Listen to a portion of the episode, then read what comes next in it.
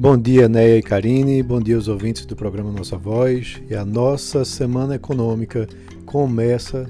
bastante agitada. A gente vai ter essa semana reunião do COPOM, que é o Comitê de Política Monetária do Banco Central, no dia 5, na quarta-feira, onde há uma forte expectativa para que a Selic, né, a taxa de juros básica da economia, caia novamente né, que está hoje em 2,25% ao ano, e há apostas para que caia para 2% ou até mesmo 1,75%. Então vamos aguardar que vai valer muito a pena é, saber como que isso vai é, interferir no nosso mercado. Além disso, a gente vai ter também na terça-feira os dados da produção industrial do mês de junho, divulgados pelo IBGE e que podem trazer também é, uma informação sobre a retomada da economia. Ao mesmo tempo, a gente vai ter também a divulgação do IPCA do mês de julho, para sabermos como que a inflação se comportou nesse período de retomada.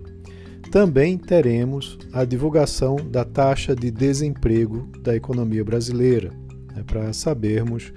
também como que, em termos de geração de empregos, a retomada da economia tem se comportado. Uh, além disso, é, a semana continua com a divulgação de mais balanços corporativos né, dos, uh, de empresas brasileiras, com destaque para os bancos, para o Itaú e o Banco do Brasil, onde a divulgação vai sair no dia 6. E por último, eu gostaria de, de enfatizar que vai sair também o relatório de empregos dos Estados Unidos, o chamado payroll, do mês de julho, lá pela quinta-feira, onde a gente vai ter uma noção também mais exata de como a economia americana está é, se comportando nessa segunda onda de é, contaminação do coronavírus lá e com a retomada do mercado americano.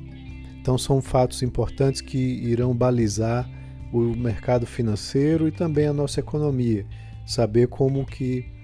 a retomada brasileira está acontecendo com dados referentes ao mês de julho, né, como eu já mencionei, e também como o Banco Central, através do Copom, está visualizando a retomada da economia e como que isso reflete, repercute na taxa de juros básica da economia. Então vamos aguardar e um ótimo início de semana a todos.